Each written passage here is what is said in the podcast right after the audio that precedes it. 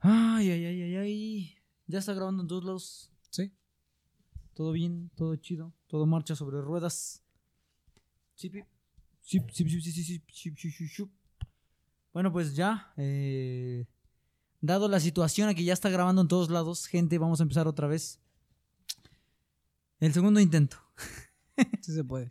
Sí se puede. Todo se puede. Bueno, pero en fin, vamos a empezar. Empezamos en 3, 2, 1. ¿Qué tal? Sean bienvenidos. Estamos de regreso nuevamente con todos ustedes en su podcast favorito, Ponte a Platicar. Nuevamente estamos en este lugar grabando episodio para todos ustedes. Muchas gracias por sintonizar este programa, este episodio, estos episodios, mejor dicho, en este lapso de tiempo que llevamos. Ya me conocen, yo soy Rafael Bermúdez y como cada sábado me encuentro aquí con este lugar, en este lugar con mi querido Iván. Iván Aguirre, por favor, preséntate aquí con la audiencia, ya sabes, aquí saluda a la audiencia. ¿Qué tal? Sean bienvenidos una vez más a este episodio. Estamos en un episodio especial. Ahora sí, para que veas, es un episodio especial. Episodio especial, aquí todo es especial. Aquí yo soy especial, Iván es especial, Todos son especiales. todos son especiales, Todos son únicos e inigualables. únicos e inigualables. Bueno, pero como cada sábado, como les dije hace un momento, estamos grabando episodio aprovechando el cierre de este mes, aprovechando el mes de octubre, temática de terror, temática de suspenso, información que no vas a escuchar en ningún otro lado más que en este podcast.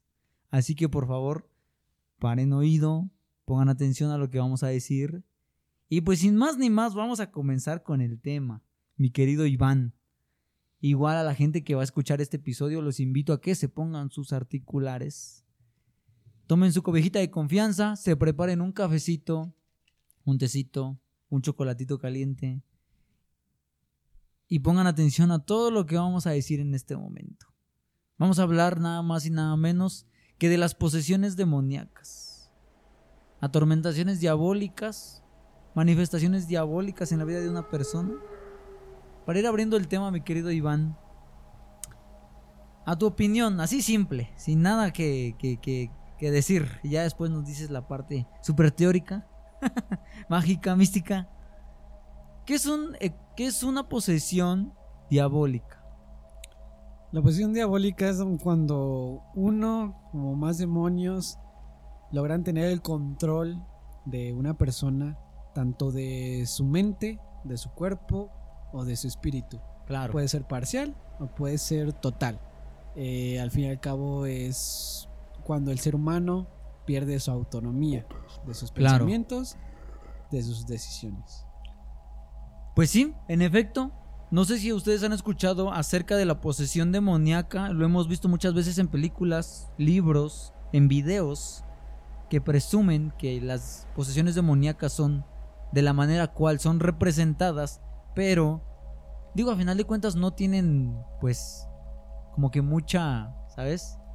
Mucha locura, porque cosas de las que pasan en las películas pues realmente sí pasan en vida real. No todo, obviamente, pero pues hay cosas que sí, ¿no? Bueno, pues investigando sobre el tema, y yo creo que mi querido Iván también investigó, ¿qué es una posesión demoníaca? La gente se preguntará qué es una posesión demoníaca. ¿Existirán las posesiones demoníacas acaso? Por supuesto que existen. Y la posesión demoníaca se, se denomina a la creencia en la cual un espíritu maligno toma posesión y se adueña de la vida de una persona, del cuerpo de una persona. ¿A qué me refiero? A que un demonio llega a tu vida, te abraza literalmente y te dice tú eres mío y me perteneces a mí. ¿Sabes? ¿Por qué? Porque está tomando posesión. ¿Sabes? Ahora, hablando sobre posesión, hay mucha gente que, por supuesto que se puede confundir con la enfermedad psicótica. ¿Por qué crees que sea fácil confundir ambas? O sea, una de la otra. ¿Tú por qué crees que sea fácil? Pues porque presentan comportamientos similares. Este, obviamente la psicología pues va a tratar de darle una explicación científica a los comportamientos, ¿no? O sea, una persona que está poseída va a presentar comportamientos eh, que no son normales, ¿no? Claro, una Como- conducta diferente. Exactamente, como cambios drásticos de humor, como incluso también hablar en lenguas desconocidas, conocimiento incluso de eventos o conocimientos sobrenaturales. Entonces, normalmente la psicología o la ciencia le va a dar una explicación. Eh, una persona endemoniada va a decir, ah, no, tiene esquizofrenia, tal cosa. Porque pues mm, se va a buscar una justificación de decir, ah, no es una influencia diabólica, sino es su propia mente. Claro, normalmente la mayoría de la gente trata como que de buscarle explicación a todo, ¿sabes? es que todo tiene una explicación este, racional y científica y psicológica y lo que tú quieras, ¿no?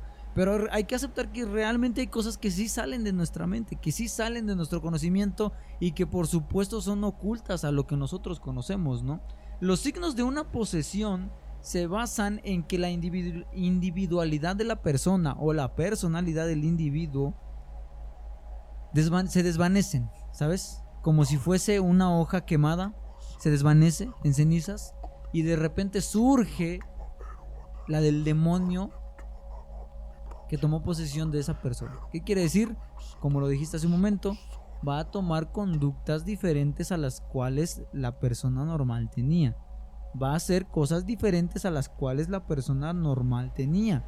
Va a hacer cosas y va a pensar de forma diferente a cómo la persona pensaba antes de ser poseído. Entonces imagínate, ¿no? Como un demonio puede dominar tu mente a tal grado, ¿no? Y hablando sobre, por ejemplo, sobre la gente que, no cree o, cómo lo toman desde el punto de vista médico, eso quiero aclararlo, ¿no?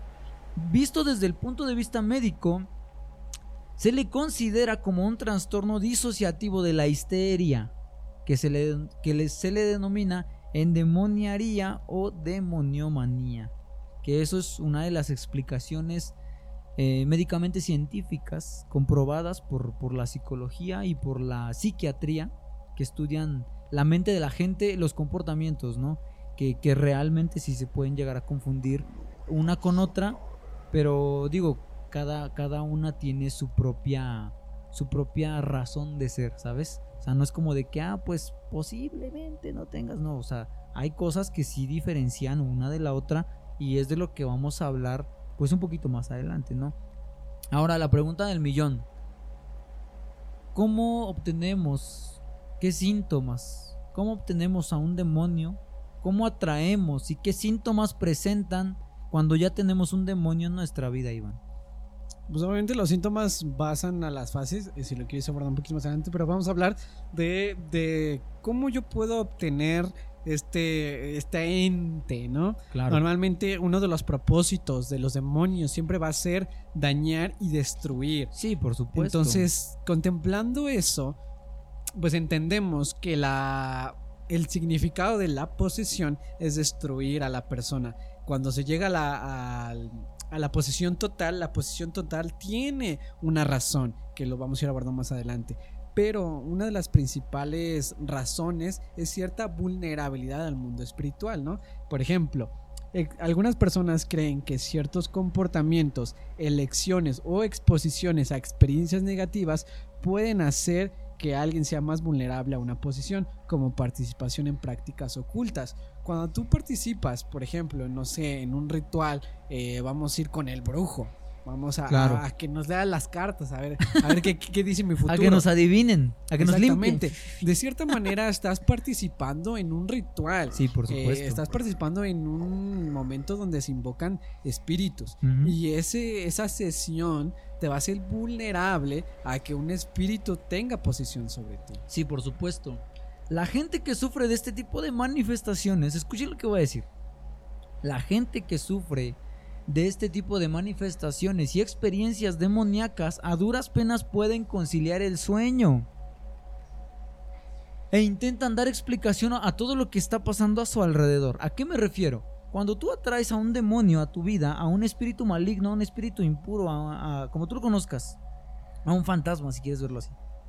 Cuando tú atraes a cualquiera de esas entidades a tu vida, empiezan a pasar cosas extrañas, empiezan a suceder cosas que normalmente no sucederían en una persona con vida normal. ¿A qué me refiero? A que empiezas a escuchar cosas, a que empiezas a, tener sentimientos extraños, a que empiezas a tener eh, pensamientos extraños, a que empiezas a, a, oler cosas incluso, porque hablaba el padre Gabriel Amort, que es, una, es un es un fundador de la Asociación Internacional de Exorcistas alrededor del mundo, ¿no?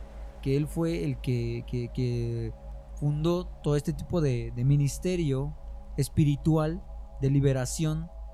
Que él decía que una de las cosas peculiares de un demonio, de una posesión, es que el demonio puede soltar cierto tipo de aromas, ¿no? De olores, ¿no? Entonces, esa es una de las cómo diferenciar una de la otra, ¿sabes? Porque el demonio suelta olores. Azufre, ¿no? Normalmente. Ajá, exacto. Que la persona puede, la persona poseída puede, eh, pues, oler, literal. Y la gente que sabe acerca de este tipo de espiritualidad también puede llegar a percibir. ¿Por qué? Porque tiene conocimientos, ¿no? Eh, está investigando que el odio, la angustia, la desesperación, la ira, y pensamientos asesinos son algunos de los síntomas de que una persona puede estar poseída por un demonio. Y pues digo, no hace falta ser más específico, ¿verdad? Que el ataque espiritual hacia una persona siempre es directo con el fin de dañar, ¿sabes? De llevar a la ruina emocionalmente, físicamente y psicológicamente a la persona a la cual pues es atacada. Sí, vas a presentar cambios drásticos de personalidad y hay un cierto tipo de, fase donde presentas este deseos, deseos eh, intensos de, alguna clase. Claro, por supuesto. Eh, puntualizando lo del padre Gabriel Amort, y hace rato decías, ¿no? Que cómo obtenemos una posesión. Para la gente que está escuchando esto y viendo esto en YouTube, comenten algo que sepan, ¿no? ¿Cómo obtenemos una posesión según el padre Gabriel Amort, que era un experto exorcista? Él decía, y lo denominó en 10 fases, las, que son las siguientes. El dolor físico extremo a raíz de una enfermedad puede ser una atracción que un demonio puede llegar a percibir o el mismo Satanás puede pues causar, ¿no? El dolor. El dolor físico extremo la posesión demoníaca, obviamente, la opresión diabólica, que es la número 3, la número 4, obsesión diabólica, infestación diabólica, dependencia diabólica, la magia negra, los rituales, los, rituales satánicos y las misas negras o satánicas, las maldiciones, el mal de ojo y la hechicería o brujería. Así se obtienen este tipo de espíritus. Por medio de rituales, por medio de maldiciones, por medio de envidias. Le decía yo, Iván, hace rato el mal de ojo, que mucha gente lo ha escuchado así como de, es que le están echando ojitos, ¿no? Le van a echar el mal de ojo. Pero, cuando tú le echas el mal de ojo a una persona hablando en el mundo espiritual, decía el padre Gabriel Amort que él categorizaba el mal de ojo como un tipo de envidia. ¿Sabes? Yo veo a esta persona de una manera mala porque tiene algo que yo no tengo él hace algo que yo no hago. Entonces le tengo envidia y de cierta manera con mi mirada lo estoy maldiciendo, pensando mal, ¿sabes? Y eso hace, obviamente, que el mal, el mal deseo que tú le haces a la persona venga acompañada, obviamente, por un espíritu que es malo también. Entonces, así se obtienen los demonios, ¿no? Y, pues creo que claramente va a haber muchas señales, pues, de, que estás poseído. Sí. pues por ejemplo, ahorita que hablabas sobre las maldiciones, obviamente los rituales de magia negra se basan en, pues, en lastimar a alguien, ¿no? Si yo le tengo envidia a tal persona, vamos a hacerle un trabajo de brujería de magia negra. ¿Para qué? Para que algo le pase. Y obviamente lo que, le, lo que se hace es que se invoca una entidad espiritual, un demonio, para que a través de ese demonio haya una influencia y un poder sobre la otra persona. Entonces, ¿qué estás haciendo? Pues estás invocando un demonio sobre la otra persona. ¿Para qué? Pues para lastimarlo. Y es un grado o tipo de posesión. Sí, claro, porque digo, hablando de brujería, ¿no? Y, y, pues lo mencionamos en episodios pasados sobre los nahuales y sobre los amarres. Pues es gente que sabe que está haciendo un mal, pero no sabe que está trayendo mal a su vida también, ¿no? Porque digo, está la famosa frase de lo que siembras vas a cosechar y por supuesto que si tú cosechaste una maldad hacia alguien, por supuesto que se te va a regresar. No creas que, ay, es que yo no soy, yo no hice nada y yo, yo me libro. Pues no. no. ¿Por qué? Porque si yo deseo el mal a una persona, por supuestísimo, tenlo por seguro, el famoso karma que muchos le llaman, va a regresar a tu vida y créeme que de una manera muy, muy desagradable, espiritualmente hablando. Ojo, ¿sabes? Sí, también una de las formas en cómo tú puedes llegar a obtener esta posición sobre pues, traumas o vulnerabilidad Claro, emocional, supuesto, sí, claro. enfermedades, ¿no? Lo comentábamos.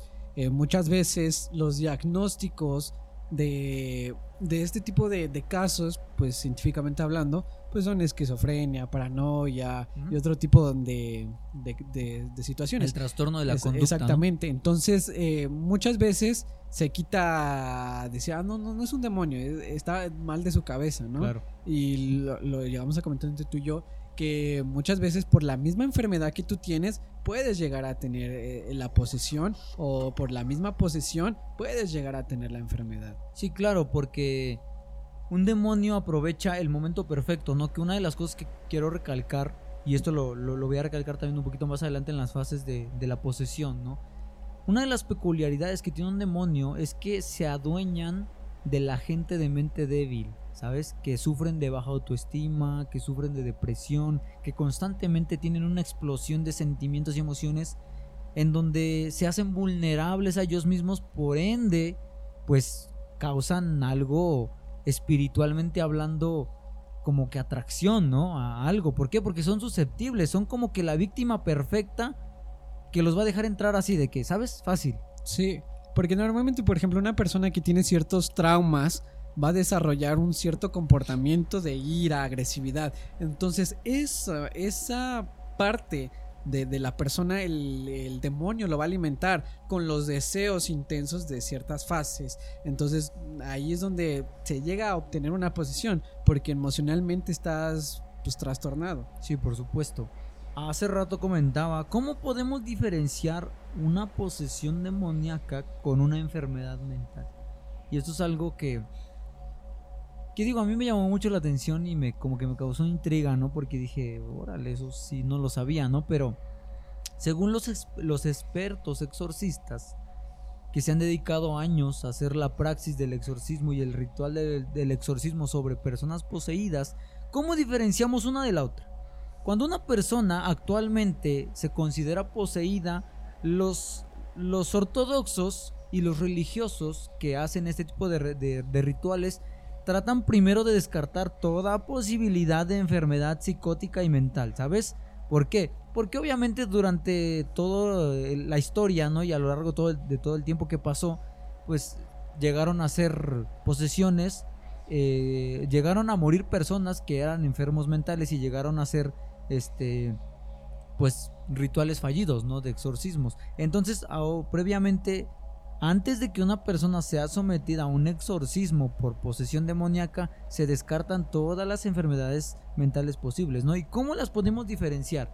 Una de las, de las que más me llamó la atención cómo de, cómo diferenciarlas es que uno de los, de los exorcistas expertos decían lo siguiente.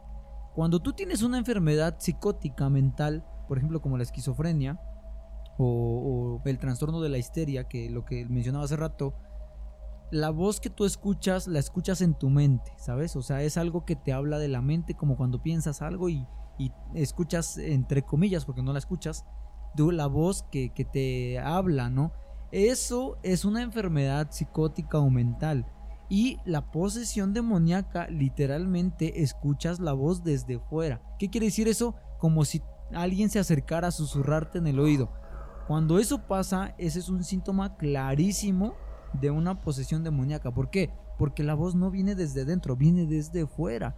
Es un demonio literal, se materializa para hablarte, pues, al oído, ¿sabes? Sí, Obvia, ¿qué, qué cos- qué cosas habla un demonio en el oído? Pues te habla pensamientos suicidias, suicidas, este, habla pensamientos sobre asesinatos, sobre malos deseos, ¿sabes?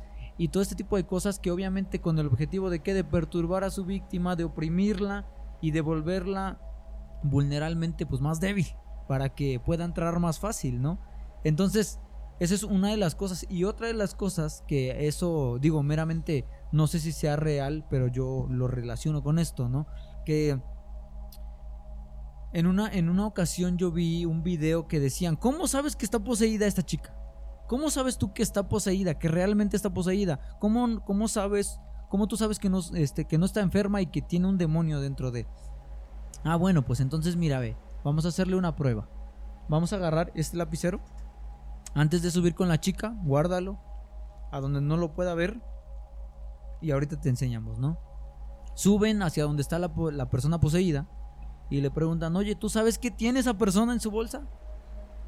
No, no sé, ¿cómo voy a saberlo? Claro que sí lo sabes, tú puedes adivinar. Entonces la persona se queda viendo, es que tiene tal cosa. Wow, sorprendentemente adivinó. Entonces, una clara prueba de que está poseída, de diferenciar una de la otra, tienen conocimiento de lo que claramente una persona normal desconocería, ¿no? Porque digo, si yo veo a una persona que yo, ¿qué caramba voy a saber qué trae? Entonces, son claras pruebas de cómo se manifiesta una posesión en una persona, cómo diferenciarlas, ¿no? Que como lo dijiste hace un momento, la psicología claramente niega este tipo de cosas. Sí, claro, pues es que la psicología se basa en la ciencia y la ciencia no habla del mundo espiritual. ¿no? También una de las formas eh, como tú puedes obtener este, una posición es de forma consciente o inconsciente, Sí, ¿no? por supuesto. Y indagando sobre las formas conscientes, pues están los famosos pactos, los famosos pactos, ¿no? Ah, yo puedo pactar con, con el chamoco, Con el chanclas, con el, con el adversario, con el enemigo, el contrario, ¿no? con el contrario, con el otro, dirían por ahí. Son, se supone que es un pacto que se ofrece el alma a cambio de poder, riqueza, conocimiento o algún otro beneficio. También se considera como un acuerdo mediante el cual la persona ofrece su alma o servicio a cambio de la posesión o influencia demoníaca. Es interesante porque eh, hay rituales específicos donde la persona dice, yo pacto contigo, entidad demoníaca, para que tú me, o sea, para que tú entres en mí y a través de que tú tengas la posición en mí, me dotes de las habilidades que tú tienes y a cambio de eso yo te doy mi alma y mi servicio y mi adoración. Sí, por supuesto, es algo que una persona con su juicio cabal no lo haría, claro, por supuesto que quién va a querer estar invocando espíritus a su vida, pero sí, claramente, y, y digo, es un punto muy importante que tocas, ¿no? Para entrar a las fases de la posesión demoníaca, ¿no? Una de las fases es la manifestación. ¿Qué significa esto? Para toda la gente que ve y escucha este podcast, en esta etapa, una persona sin intención alguna invita a la entidad a entrar a su vida o a su cuerpo. La entidad se siente atraída, como lo dije hace un rato, por el individuo de mente débil o de más baja autoestima con problemas de depresión y de tristeza. Por otra parte, como lo dijo Iván hace un momento, hay personas que voluntariamente invitan a entrar a espíritus a su vida por medio de rituales, de pactos y, de querer poder, dotación, riquezas, control y de muchas otras cosas, ¿no? Que la gente por allá en mi pueblo decían, es que vamos a pedirle dinero al Catrín. Eso es un pacto. Es que vamos a ver al brujo a que nos a que nos haga para que le regresemos la bruja. Eso es un pacto. Vamos a hacerle un amarre a mi novio porque eso también es un pacto. ¿Por qué? Porque tú le estás encargando, ¿sabes? Incluso, este, antes de que se me olvide, hay gente que dice que si tú le pides un favor a la muerte y ella te lo concede, le debes algo. Eso también es un pacto. Entonces, pues imagínate, ¿no? Cómo la gente lo hace voluntariamente. La gente que lo hace involuntariamente, digo, no sabe, ¿va?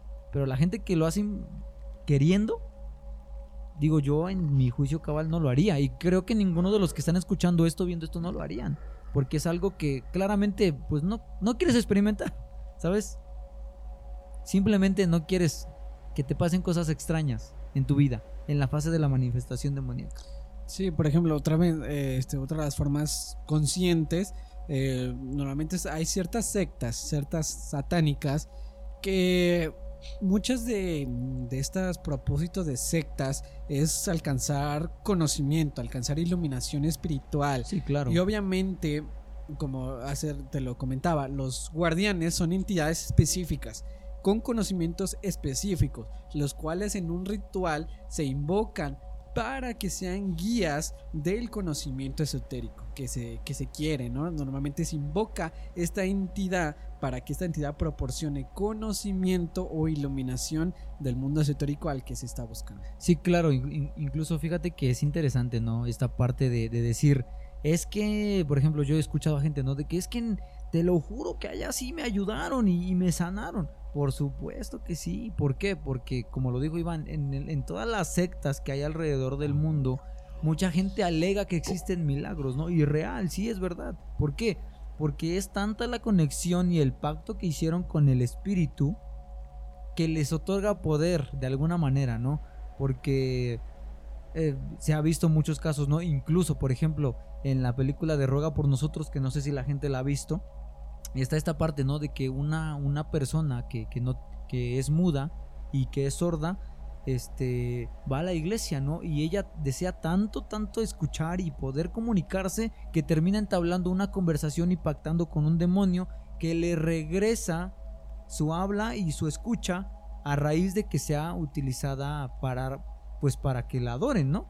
Entonces eh, ella pues se hacía pasar por la imagen de un santo, la manifestación de un santo, el milagro de un santo, para que le rindieran adoración al espíritu por medio de ella y le regresaba el caminar a los paralíticos, la vista a los ciegos, ¿no? Y toda la gente lo veía así como de, no inventes, sí, aquí es, esto es lo chido, ¿no? Cuando al final del día terminó siendo un espíritu demoníaco que quería el control de la gente de esa comunidad. Y, y es interesante, es interesante cómo hay gente que lo hace conscientemente y pues nada, o sea, Sí, te digo, los que lo hacen conscientemente es porque las entidades demoníacas proporcionan conocimiento, proporcionan dones y habilidades y poder. Entonces tú lo invocas porque quiero que tal entidad me proporcione adivinación. Claro. Quiero poder adivinar el futuro, quiero poder conocer qué hay más allá de mis ojos, conocimiento del oculto, eh, poder, influencia demoníaca sobre otras personas. Entonces se invocan a este tipo de entidades y obviamente se genera un pacto y también se genera un tipo de posesión. Fíjate que ahorita hablando sobre ese tipo de cosas de la gente que hace pactos, ¿no? Existe mucho el tema de la gente que hace pactos para obtener fama, ¿no? Y en internet existen miles de videos que hablan sobre sobre mensaje subliminal en canción tal, ¿no? O sea, y tú real les pones atención y sí, es verdad, es verdad, ¿no? Que esta persona a través de su canción, que claramente es súper exitosísima, tiene un mensaje subliminal de adoración al demonio, ¿sabes?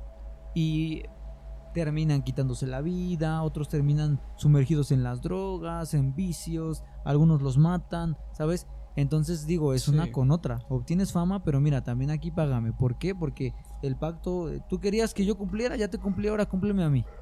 ¿Sabes? O sea, no es nada más de hacer un pacto por hacerlo. Porque al final del día, si no cumples el pacto, digo, no, no es como que, ah, pues ya no cumplió, ya lo dejo, que se vaya. Pues obviamente no. Sí, es un, es un tipo de posesión. El pacto el hacer un pacto con una entidad demoníaca es un tipo de posición. Ahorita que hablabas de la música, me viene mucho Ramstein a la mente. Claro. Creo que las canciones de Ramstein, para la gente que las haya llegado a escuchar, pues realmente tienen. Tienen mensajes demoníacos, o sea, prácticamente me, pone. Me da mucha atención, por ejemplo. He llegado a escuchar canciones con mucha tensión y mucha profundidad de la mente. Y prácticamente no es él el que canta sino es un demonio el que está cantando. la letra y la forma en cómo se expresa lo que está diciendo no data de un ser humano. Por supuesto. O sea, prácticamente las cosas en como las dice, pues no proviene de un ser humano realmente. Claro, incluso por ejemplo la canción de Bohemian Rhapsody, que creo que es una de las icónicas del mundo del rock, ¿sabes? Tiene la parte de, de la lucha espiritual que Freddie Mercury tiene, ¿no? Que en la versión en español dicen suéltalo, suéltalo y no lo vamos a soltar. Y de repente mencionan Belcebú y Galileo, que son cosas que dices tú, no tiene ni sentido lo que está diciendo, pero por supuesto que tienen un sentido en un mundo visto espiritualmente hablando, ¿sabes? Porque digo, al final de cuentas, la persona normal que no tiene conocimiento sobre el tema, que no tiene una profundidad mental y espiritual en su vida, pues es como de, ah, una canción cualquiera. Y la, y la mayoría de la gente, la verdad, no, no le toman la mayor importancia, pero realmente hay gente que explica, ¿no? Que él tenía una lucha real, ¿no? De, y se veía realmente el arrepentimiento, porque él decía, yo estoy sufriendo. En esa canción dice, yo sufro, ayúdenme. Pero, eh, eh, o sea, él dice, suéltenlo y de repente, no, no lo vamos a soltar. Y obviamente se ve como que la ilusión a muchas voces en la parte de Galileo, ¿sabes? Entonces, claramente se ve este tipo, como tú lo dijiste, ¿no? Este tipo de cosas que no surgirían de una canción normal, de una persona normal, ¿sabes? Y es algo que se tiene que tomar en cuenta, yo creo. Sí, por ejemplo, como te decían, eh, las, las, canciones de Ramstein es como si prácticamente eh, este, este, grupo fuera el medio de canal para comunicar lo que el espíritu demoníaco quiere comunicar. Y otra de mis canciones favoritas de rock, la de Nirvana de Smell Acting Spirit, es algo similar, interesante, porque la versión en español data sobre un espíritu guardián que le habla a la persona, en este caso el cantante, que sea que le habla a, este, a esta persona diciéndole que él es, un, es una forma de entretenimiento del mismo diablo y de ciertos demonios. Entonces eh, prácticamente eh, la canción dice habla desde la perspectiva de él, del cantante, escuchando el mensaje del espíritu demoníaco, diciéndole, tú eres parte de nuestro, de, nuestro entretenimiento. Y hay una parte en español que dice, aquí estamos, entretennos. Aquí estamos para que tú estés aquí con nosotros. Entonces prácticamente es una forma, le está diciendo, tú eres parte de nosotros. Eres como un juguete, ¿no? Exactamente. Claro, por supuesto. Tú, tocas y haces canciones para que nosotros nos divertamos contigo. Sí, claro, es algo que eh, vuelvo a lo mismo, ¿no? En la fase de la, de la manifestación. Tú invitas a un espíritu inconscientemente o conscientemente, ¿no? Que se puede llegar a manifestar eh, esta etapa en este tipo de situaciones, ¿sabes? ¿Por qué? Porque a final de cuentas, en ese momento, eh, claro que empiezas a tener experiencias llevándote a la segunda etapa que es la infestación.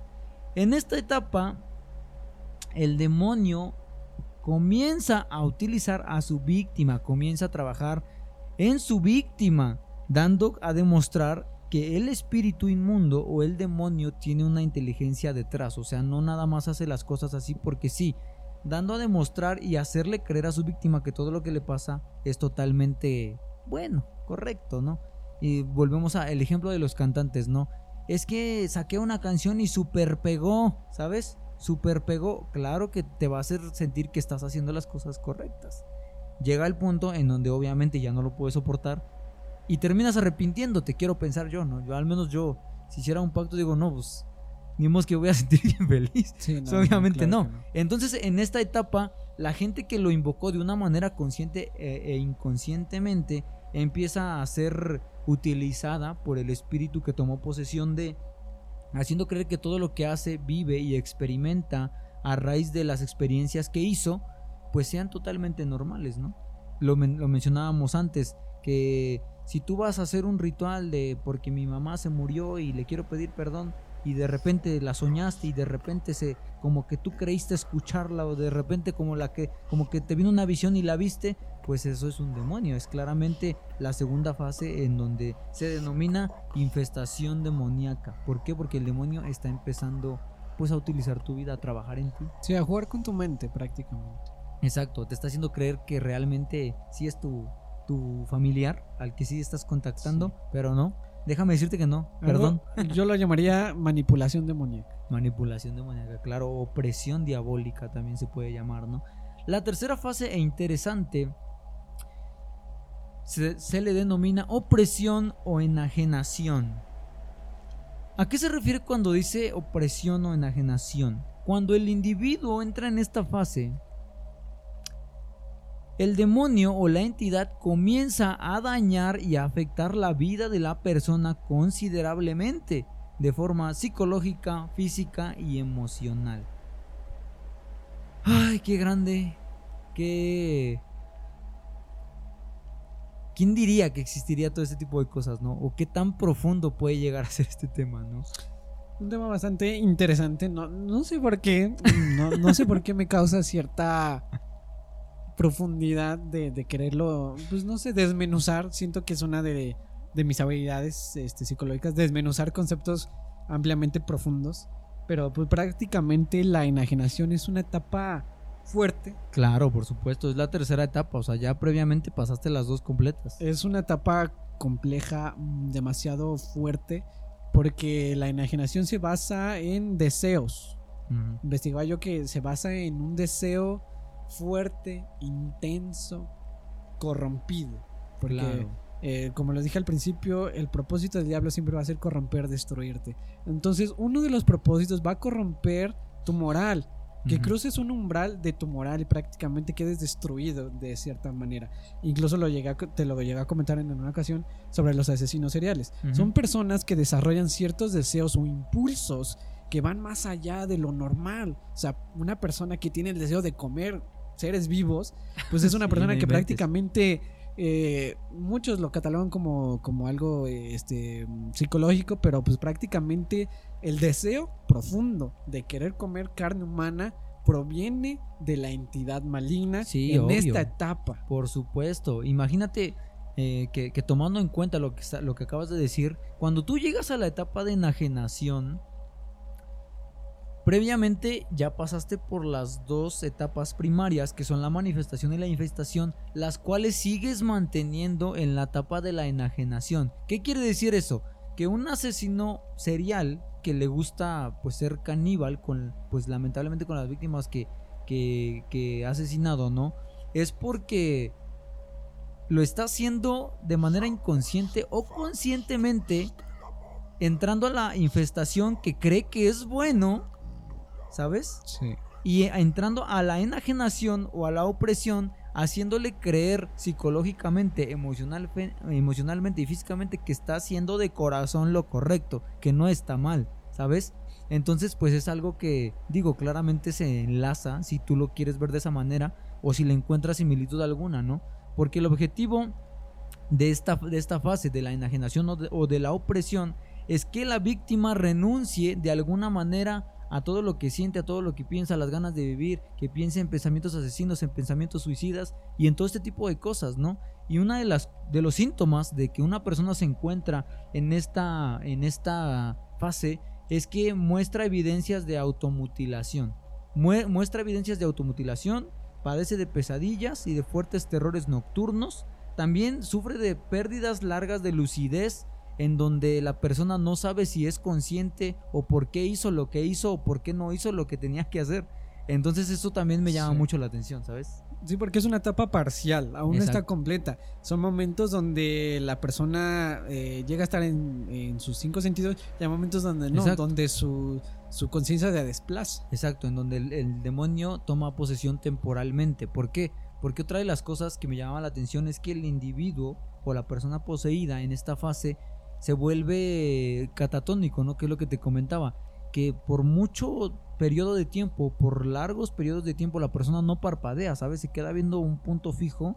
¿Por qué? Porque no es él, no es él, es la entidad que está trabajando dentro de la persona, ¿no? Entonces se queda este catatónico y digo, ¿y a quién caramba le va a gustar, no? Y fíjate que una de las, eh, de las cosas que me llamó la atención en esta fase, que se me olvidó este, mencionar antes, que en la fase de cuando estás catatónico por el espíritu puede llegar a cambiar el color de tus ojos. Pueden ser un negro total, un blanco total. El color de tus ojos puede cambiar de color. ¿Por qué? Porque es la entidad la que está tomando posesión en ese momento temporalmente. Porque no es una fase completa. Es una, es una fase temporal, ¿no? Otra de las cosas es que, te lo comentaba yo también, ¿no? Y se me hizo muy interesante. Que pueden predecir el futuro y tienen conocimiento de cosas pasadas.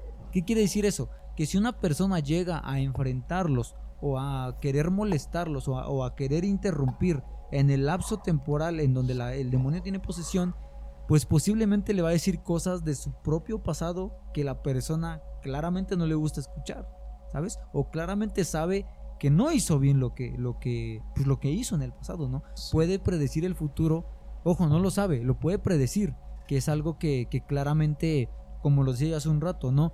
¿Cómo, ¿Cómo caramba un demonio o una persona normal, mejor dicho, conoce lo que traes en tu bolsa cuando no vio qué fue lo que te metiste en tu bolsa?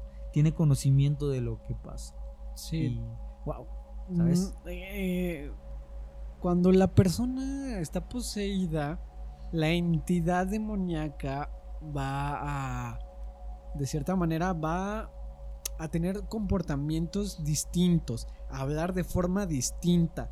Muchas veces creo que en las películas se, ha visto, ¿no? Es, cambia el tono de la voz. Claro, por supuesto. El, tipo de palabras que utiliza, eh, la forma en cómo te mira.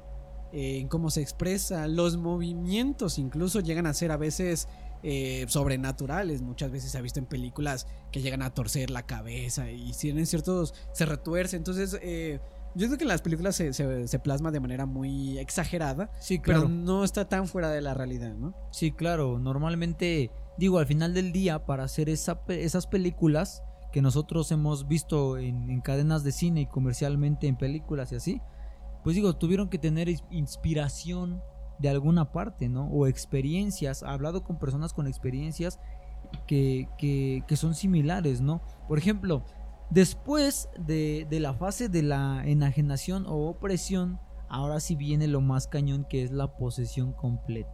Cuando la persona llega a este nivel, el demonio ahora tiene el control total sobre los pensamientos individuales de la persona. Tiene el control total de la conducta, de los pensamientos y de las acciones que la persona pueda tomar en ese preciso momento. El demonio en esta fase puede dar a conocer la voz o las voces según, los, según sea la cantidad de espíritus que puedan estar dentro de la persona. ¿Eso qué quiere decir? Que en esta fase el demonio da a demostrar su verdadera identidad. Ya no se, ya no se oculta, ¿sabes? Ya no, ya no se preocupa por, por eh, o bueno, ya no es de que tenga el control temporalmente o, o de ratitos, digámoslo así. Ya está totalmente controlada la persona, ya no tiene dominio propio, ya está bajo el control, el demonio es el que actúa, es el que piensa, es el que habla y es el que hace que la persona haga todo lo que haga sin pues voluntad propia, ¿sabes? Es el cañón, el nivel más, alto de la posesión. Ah, ah, ah, quiero decir, este, retomar algo. Si recuerdas la película de la bruja, no sé por qué se me vino, pero me llama la atención porque de cierta manera manifiesta ciertas fases, claro. no de la misma forma en como una posesión absoluta, pero me llama la atención porque al fin y al cabo eh, siento que uno también de los propósitos que tienen este tipo de cosas, como te lo dije al principio, el pacto con el diablo siempre busca un servicio o una adoración. Sí, obvio. Entonces me llama la atención porque al final de la película de la bruja, la chica termina diciéndole al diablo, ¿sabes qué? Aquí estoy. A pesar de resistirse al principio, a pesar de, ¿sabes qué? Yo, yo creo en Dios y el diablo fuera de mi vida, pero pasan tantas cosas que si lo podemos relacionar con opresión, enajenación y ciertos distintos tipos de cosas, al final le dice al diablo, ¿sabes qué? Aquí pues estoy. aquí estoy, ¿no? Sí, claro. te entrego. y al final al cabo se entrega y se va al ritual y pues ahí podemos decir, no sé, de cierta manera, pues ya alcanzar una posición porque el hecho de que le evite en el hechizo, pues es porque tiene ya un grado de pues, de posesión, de manifestación diabólica. Sí, claro. Y normalmente ese tipo de brujas medievales pues llegaban a un grado muy, muy profundo. Ahorita me viene a la mente lo que estás diciendo, ¿no? Que, que digo, al, eh, al, final de cuentas esto no está 100% en lo que yo investigué, es meramente un pensamiento mío, ¿no? Eh, la diferencia, bueno, yo diferencio entre que la posesión de la persona que lo invocó digamos que involuntariamente es cuando el demonio habla por la persona, ¿no? Y cuando tú le entregaste tu alma o tu cuerpo de una manera voluntaria, sí estás tú. ¿Sabes? es algo que me llama la atención. pues, pues si quieres lo podemos relacionar con la película. Claro, por supuesto. O sea, la gente que, que, bueno, en la película que está hablando Iván, trata de una chica que durante varios sucesos de su vida decide entregarle su vida a, pues a Satanás, ¿no?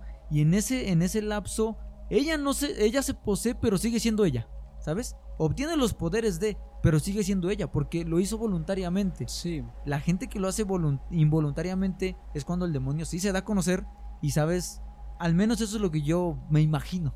¿Sabes? Sí, pues por ejemplo, la posesión total es cuando el demonio toma el control completo del cuerpo, mente y el espíritu y posee una fuerza sobrenatural hablar en otro tipo de lenguas, conocimientos o habilidades. Entonces, al fin y al cabo, la posesión total va para que la persona pueda tener habilidades, incluso voluntariamente, si lo quieres ver, eh, para que yo tenga habilidades sobrenaturales. Porque estamos de acuerdo que, por ejemplo, en la mitología, muchísimo tiempo atrás, pues hablaba de seres con fuerza sobrenatural. Un ejemplo muy conocido es Hércules, ¿no? Que es una mitología griega, en el cual era una creencia de una persona que era mitad eh, deidad y mitad humano. Si lo quieres ver espiritualmente, mitad demonio y mitad humano. Entonces poseía habilidades sobrenaturales, poseía una fuerza. ¿Por qué? Porque venía de una fuerza eh, maligna su poder, ¿me explico? Sí, por supuesto.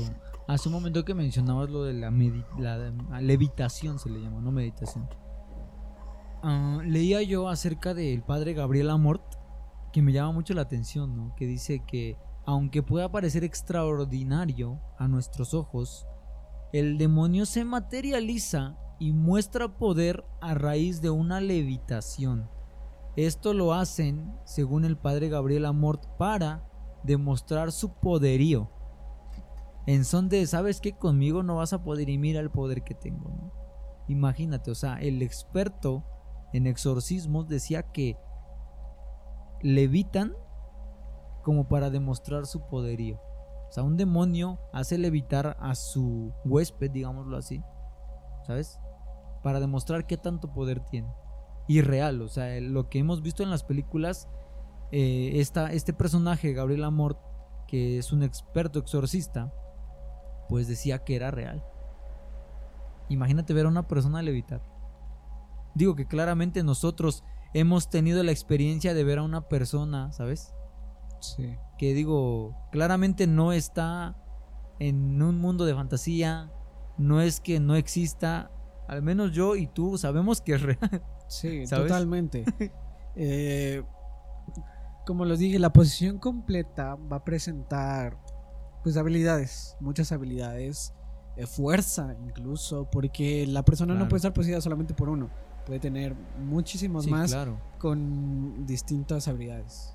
Claro, incluso un ejemplo de un personaje que tenía muchos demonios es este la historia del endemoniado Gadareno, ¿no? Que está en la Biblia, que relata la historia de la Biblia bíblica que tenía una legión, ¿sabes?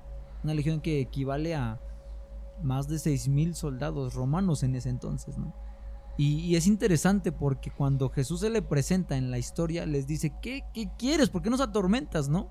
Había una manada de puercos déjanos entrar allá, no nos atormentes. Entonces Jesús les da el permiso y, la historia relata que los cerdos eran como dos mil, o sea, no era la, la cifra exacta, eran como dos mil, posiblemente pudieron haber muchos más, pero esos cerdos relata la historia que cuando los demonios entraron en, eso- en esos cerdos se aventaban por el precipicio, ¿sabes?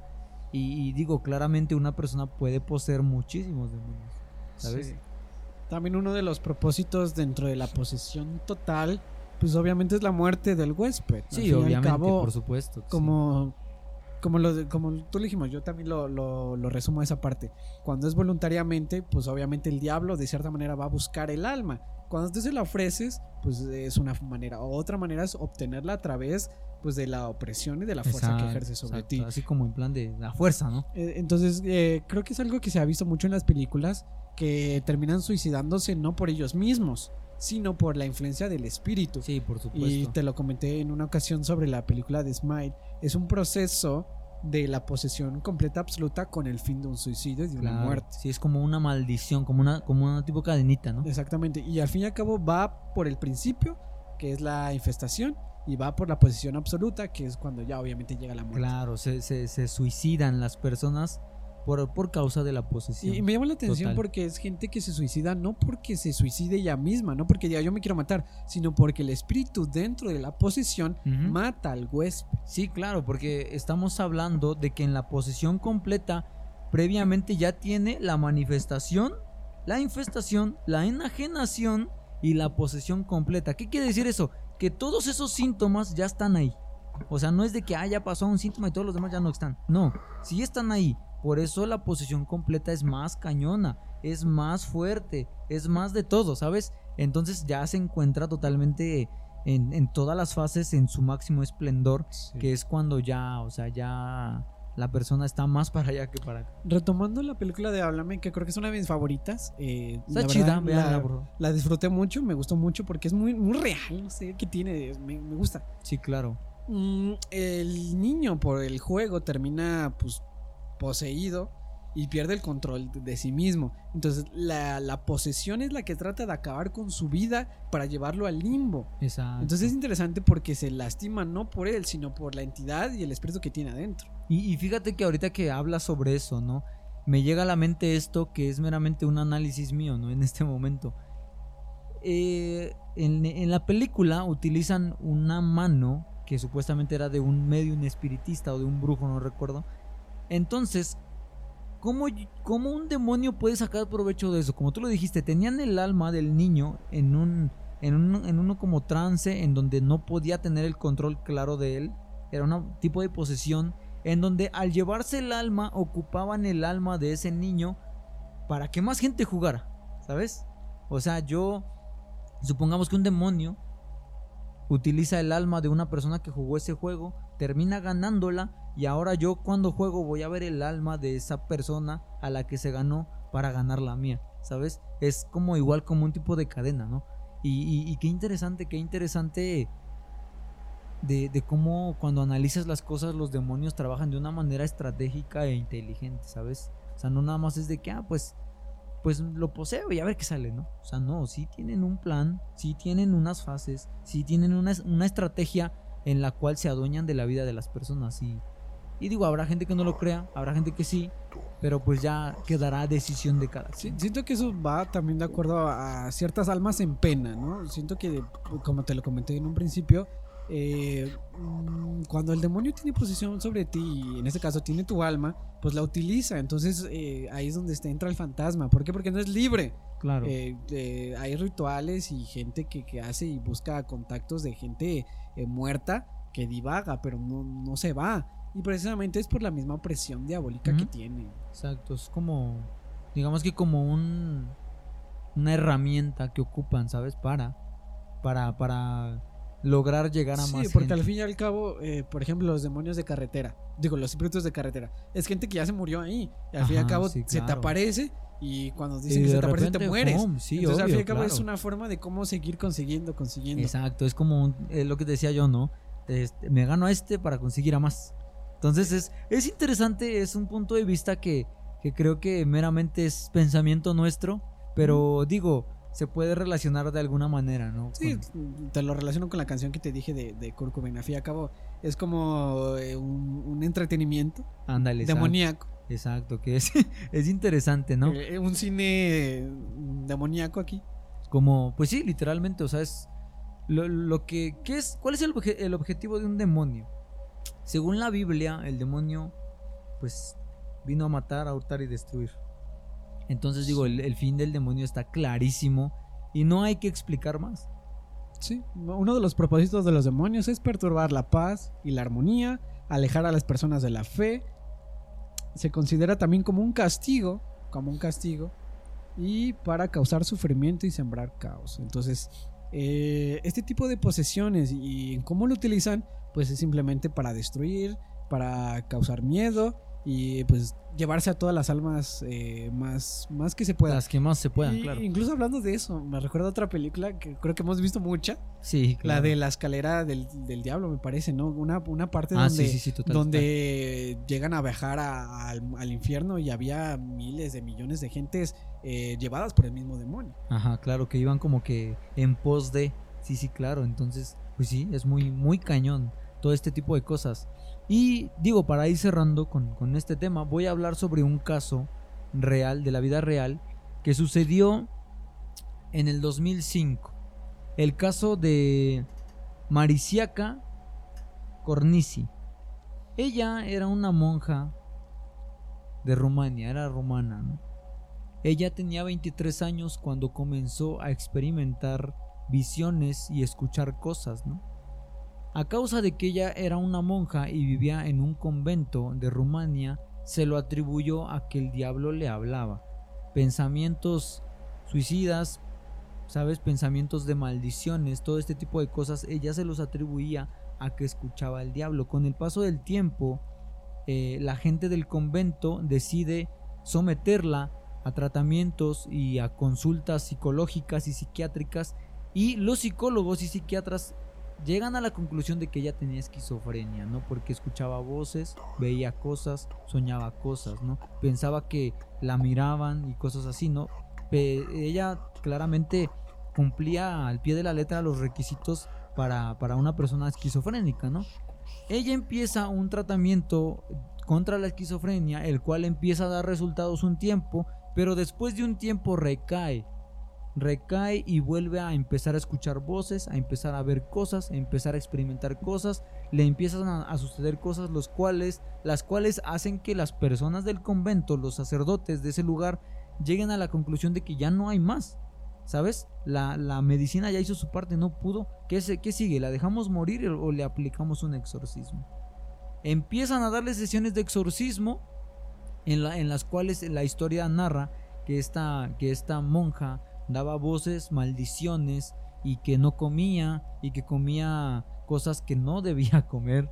Entonces, pues en una de tantas de las sesiones, los sacerdotes dejan atada a esta chica en una cruz con pues con una toalla amordazándola en una habitación en donde de ese convento en donde ella vivía por tres días, ¿no? En los cuales al regreso, pues para hacer otra sesión de liberación, pues la encontraron pues lamentablemente muerta, ¿no? El espíritu terminó matándola.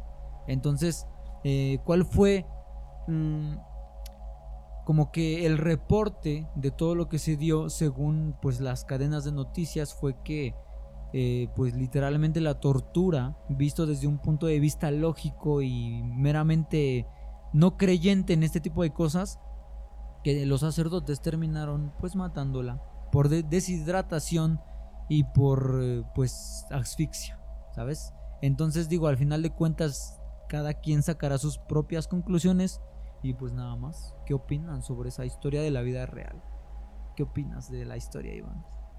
Pues está interesante porque te digo, mm, se relaciona mm, con la psicología. Yo creo que la mayoría de casos van a tener un diagnóstico psicológico, psiquiátrico. Eh, pero me llama la atención porque normalmente no sé, relacionado a otra película que me, encanta. creo, que por eso me fascina mucho el cine. La terapia del miedo. Es una película que a mí me, me, gustó mucho eh, por el contexto y la combinación entre la psicología y el mundo espiritual en que una de las chicas tenía esquizofrenia porque era una enfermedad mental que realmente tenía. Claro. Pero a través de esa enfermedad mental era vulnerable para que desarrollara una posesión. y al final fue poseída a través de un proceso psicológico incluso, que fue la privación de... la privación sensorial. Sensorial, eh, claro. Estaba en una cámara, acostada, privada de, de movimiento, de sonido, de nada y a, partir de dos horas llega a ser poseída por el espíritu de una niña, en la cual busca la venganza de, los, de la misma familia. Entonces me llama la atención porque igual presenta el cambio de, de, los ojos. De los ojos, claro. Presenta un cambio de ojos azules. Y eh, también incluso la mamá se, se da cuenta porque hay una parte de la escena donde canta una canción que se la cantaba a la niña y entonces dice, pero ¿cómo es que ella la sabe? Exacto, por y después hay una escena donde ella llega a voltearla y la ve fijamente a los ojos con esos ojos azules que precisamente esa persona no tenía, pero la niña muerta sí. Entonces se da cuenta y dice, pues sabes qué es esta niña que está tratando de buscar venganza por lo que le hicimos. Sí, claro, ahí claramente se muestra la fase de la, de la enajenación de una, de una persona, ¿no? En donde pues literalmente se vuelve catatónico, ¿sabes? Y toma personalidad por, un, por una fase de tiempo. Sí, entonces por eso me, gusta porque mm, no, no llego a encontrar cierta diferencia entre la psicología y la, el mundo espiritual. Sí, siento que no están peleados. Eh, incluso es, lo mismo, o sea, te digo, una persona con esquizofrenia puede llegar a tener una posición, una persona poseída puede, desarrollarla. puede desarrollar tanto en la enfermedad psiquiátrica o mental, puede desarrollar una persona, ser susceptible a una posesión y durante la posesión, la persona puede desarrollar una enfermedad pues mental, ¿no? Exacto. Que, que, que, es, que es, obviamente va a, va a, terminar dañando la vida de, la persona, pero pues nada, o sea, nada más. Es interesante el tema. Interesante, me, me gustó. ok. ¿Algo que quieras decir antes de terminar con este episodio? Pues me, me gustó después de, de, intentos de cierta información que traté de, resumirla. Sí, claro. Eh, pues me, me, gustó, creo que es un tema Estoy abierto a, enfocarnos después a exorcismos. No sé, creo que es el, el- lo que le sigue de este punto, ¿no? Después de la claro. posesión, ¿Qué se hace? el, el tema cultural, porque el exorcismo es algo más allá de, de cultura y de, de creencias, pero también no estaría mal investigar sobre, sobre este tipo de cuestiones, ¿no? A lo largo de la historia. Sí, claro. Cabe, cabe destacar que por favor no estamos eh, Promoviendo nada. promoviendo ni diciendo que lo intenten. Estamos haciendo una aclaración de la gente que sufre este tipo de cosas y que pueden llegar y que Sí. tú puedes llegar a ser susceptible. Digo, porque nadie está de, a- a- como que seguro de decir, es que a mí no me va a pasar. Por supuesto que te puede pasar y nosotros estamos dando las señales de lo que te puede pasar, que claramente no es bueno. Así que cabe recalcar que no estamos promo- promocionando ni promoviendo este tipo de No, cosas. es meramente entretenimiento e información. Exacto, así que por favor, escucha el episodio completo antes de, de empezar a juzgar. nada más. Eh, pues nada, sin nada más que agregar, gente, espero que les haya gustado este episodio. La verdad es que a mí me pareció muy interesante después de que ya habíamos tenido pláticas similares, yo, yo y este, Iván también aquí. Eh, pero pues nada, espero que les haya gustado. Muchas gracias por habernos acompañado en este episodio. Muchas gracias, de verdad. Se les agradece, se valora. Les mandamos un fuerte saludo, un fuerte abrazo. Espero que estén teniendo un excelente día, una excelente tarde o una excelente noche. Sin nada más que decir, nos estamos viendo en el próximo episodio. Cuídense mucho y pues bye. Sobres.